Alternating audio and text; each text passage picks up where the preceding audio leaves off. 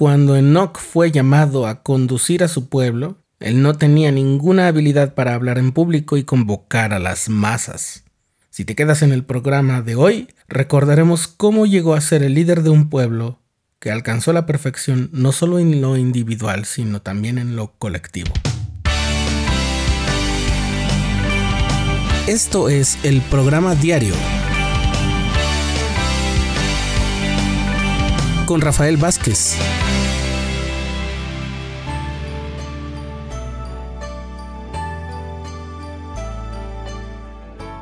Aunque hay más de un personaje con el nombre de Enoch en el Antiguo Testamento, en el ámbito de la Iglesia de Jesucristo de los Santos de los últimos días, la mayoría de las veces hablamos del profeta que guió al pueblo de la ciudad de Sión. En el Antiguo y en el Nuevo Testamento se llega a mencionar su ministerio, pero de un modo muy rápido, y es gracias a la revelación de los últimos días que aprendemos más sobre él. Enoch fue el séptimo patriarca después de Adán. Era hijo de Jared, no aquel Jared del que aprendemos en el libro de Mormón, y también fue padre de Matusalén. Solo un par de generaciones más tarde llegaría el profeta Noé, que advertiría al pueblo sobre el diluvio y construiría un arca. Bien, ahora que ya ubicamos a Enoch en el tiempo, repasemos lo que el Señor reveló sobre él al profeta José Smith y lo que éste restauró sobre Enoch al relato del Antiguo Testamento al traducir la Biblia. En Doctrina y Convenios 107 se registra que el Señor le reveló al profeta José Smith lo siguiente. Enoch tenía 25 años de edad cuando fue ordenado por mano de Adán, y tenía 65 años cuando engendró a Matusalén, y Adán lo bendijo. Enoch viajaba por la tierra entre el pueblo, y mientras viajaba el Espíritu de Dios descendió sobre él, y oyó una voz del cielo que le dijo, Enoch, hijo mío, profetiza a los de este pueblo y diles, arrepentíos porque así dice el Señor. Estoy enojado contra este pueblo, y mi furiosa ira está encendida en contra de ellos, pues se han endurecido sus corazones. Y sus oídos se han entorpecido, y sus ojos no pueden ver lejos, y durante estas muchas generaciones, desde el día en que los creé, se han desviado, y me han negado y buscado sus propios consejos en las tinieblas, y en sus propias abominaciones han ideado el asesinato, y no han guardado los mandamientos que yo di a su padre Adán. Enoch se humilló ante el Señor y le hizo una pregunta natural ante semejante asignación. Si no soy más que un jovenzuelo y toda la gente me desprecia por ser tardo en el habla, ¿por qué soy tu siervo? ¿Por qué me has escogido? El Señor entonces le dijo a Enoch, Ve y haz lo que te he mandado, y ningún hombre te herirá. Abre tu boca y se llenará. Yo te daré poder para expresarte porque toda carne está en mis manos. Mi espíritu reposa sobre ti y las montañas huirán de tu presencia y los ríos se desviarán de su cauce y tú permanecerás en mí y yo en ti. Por tanto, anda conmigo. Después el Señor le dijo a Enoch que se untara los ojos con barro y se los lavara. Al hacerlo, Enoch tuvo una enorme visión en la que pudo contemplar todo el plan de salvación vio a todos los espíritus que Dios había creado y en el pueblo se difundió que el Señor había levantado un vidente. Enoch recibió así una revelación de todo el plan de salvación, o sea, mediante Enoch el Señor abrió una nueva dispensación del Evangelio.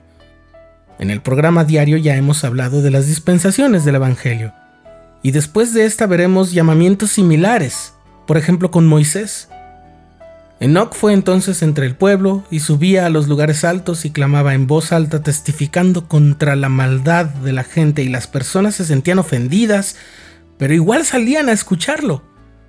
Y se reunían para oírlo, y aunque se enojaron con él, no se animaron a hacerle nada porque la influencia del Señor los dominó. Entonces un hombre le preguntó qué asunto lo tenía ahí, y Enoch comenzó a explicar lo que había aprendido en su visión y también lo que le había sido enseñado por su padre, su abuelo y así hasta llegar a Adán.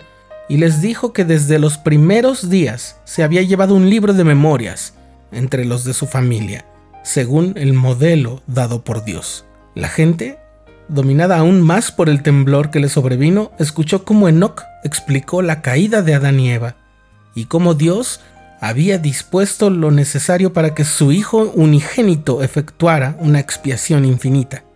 Le contó al pueblo cómo Adán recibió el mandamiento y la ordenanza del bautismo y cómo había sido entonces expiada la transgresión original, por lo que los pecados de los padres no pueden recaer sobre la cabeza de los hijos. Enoch continuó enseñando y profetizó un periodo muy cruento de guerras entre Canaán y otros pueblos. Y tan grande fue la fe de Enoch que dirigió al pueblo de Dios, y sus enemigos salieron a la batalla contra ellos, y él habló la palabra del Señor, y tembló la tierra, y huyeron las montañas, de acuerdo con su mandato, y los ríos se desviaron de su cauce, y se oyó el rugido de los leones en el desierto, y todas las naciones temieron por ser tan poderosa la palabra de Enoch. Tan grande era el poder de la palabra que Dios le había dado. El pueblo reunido y congregado por el llamado de Enoch fue entonces un pueblo justo, puro y limpio, unido y feliz. Dice el libro de Moisés en la perla de gran precio que el Señor llamó Sión a su pueblo porque eran uno en corazón y voluntad, y vivían en rectitud, y no había pobres entre ellos. Y con el paso del tiempo la ciudad de Sión fue llevada al cielo. Esa es la razón por la que no se pudo encontrar el lugar donde Enoch había muerto o hubiera sido sepultado. En realidad, como Moisés, como Elías el profeta y otros personajes de los cuales leemos en las escrituras, Enoch fue llevado al cielo, es decir, fue trasladado. Desde entonces Sion ha sido el nombre de otras ciudades y de otros esfuerzos por establecer el reino de Dios sobre la tierra, por unificar y pacificar los corazones de la humanidad. Enoch vio pues al Señor y anduvo con él, y estuvo delante de su faz continuamente, dice el libro de Doctrina y Convenios. Y caminó Enoch con Dios 365 años, de manera que tenía 430 años de edad cuando fue trasladado. Pero más importante aún es el testimonio profético del vidente que abrió la segunda dispensación del Evangelio.